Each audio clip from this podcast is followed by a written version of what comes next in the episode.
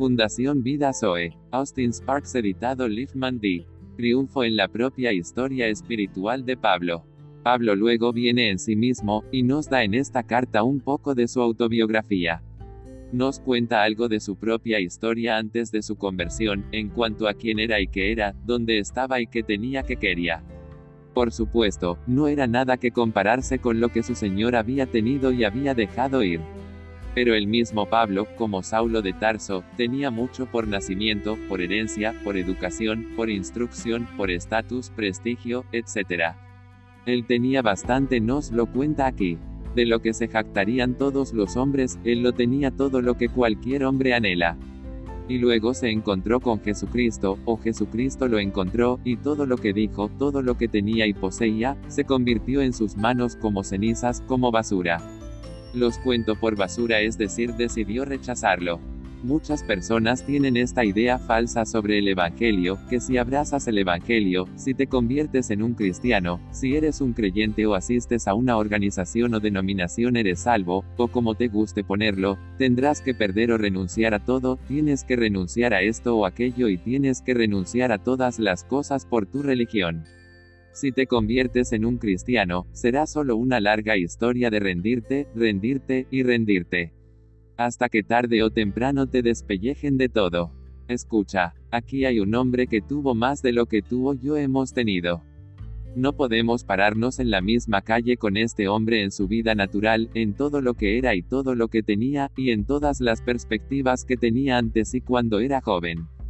Hay pocas dudas de que, si Pablo no se hubiera convertido en cristiano, su nombre habría pasado a la historia entre otros nombres muy famosos de su tiempo.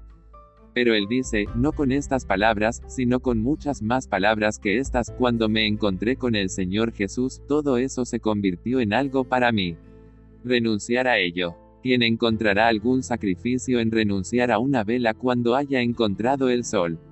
Sacrificio en eso. ¿O no? En comparación con Cristo, lo considero el más vil desecho. ¡Qué victoria! ¡Qué triunfo! ¿Qué pasó? ¿Qué sucedió? Verá, esta renuncia, bueno, póngalo así, si quiere, pero Paul está muy feliz por eso. Ese es el punto. Es la alegría de Pablo, la alegría de una tremenda victoria en sí mismo.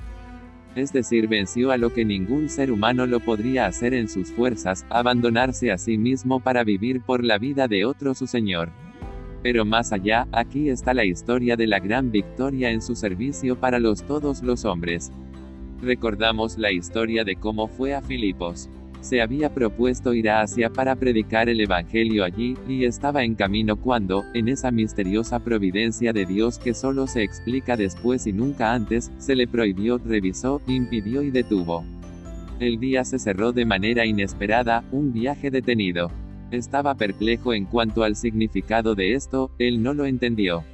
Esperando a Dios durante esa noche, tuvo una visión vio a un hombre de Macedonia, Filipo está en Macedonia, diciendo, ven a Macedonia y ayúdanos, Hechos 16 en 9.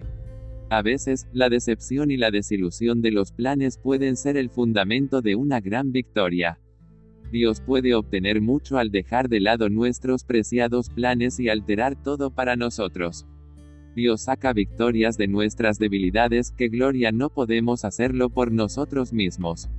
Lo debe, lo tiene, lo hace Él y solamente Él por el poder de su Espíritu Santo. Que gloria, gloriarme en mis debilidades.